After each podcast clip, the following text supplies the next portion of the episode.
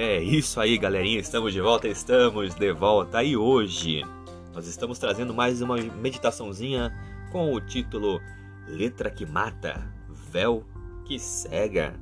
E eu sou o Anderson Tarifa e vocês estão acompanhando as meditações do seu canal no podcast Macetes da Vida. Hoje, dia 11 de maio de 2021. Escutem. E para muitos cristãos, segundo Coríntios 3:6 diz que a aliança do Sinai apresenta a letra de Deus como uma letra que mata. No entanto, a nova aliança histórica traria o espírito que vivifica. E, no entanto, o que encontramos na revelação bíblica é a aliança do Sinai e a nova aliança histórica compartilhando a mesma essência. O evangelho eterno. Na introdução de 2 Coríntios 3, Paulo descreveu a sua pregação do evangelho como uma bela fragrância divina.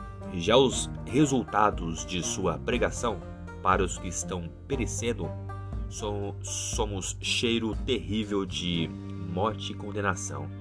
Mas para os que estão sendo salvos, somos perfumes que dá vida. Você percebeu? Própria pregação que Paulo fazia do evangelho da nova aliança trazia morte para alguns e vida para outros. A rejeição do evangelho ou uma adesão legalista a ele representa uma experiência da antiga aliança.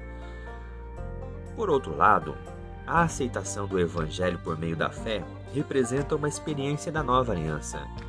E o que dizer do véu da antiga aliança? Aquele que, 2 Coríntios 3,14, cobre o coração das pessoas e cega as suas mentes sempre que os escritos de Moisés e o Antigo Testamento são lidos. Um véu que só pode ser removido em Cristo.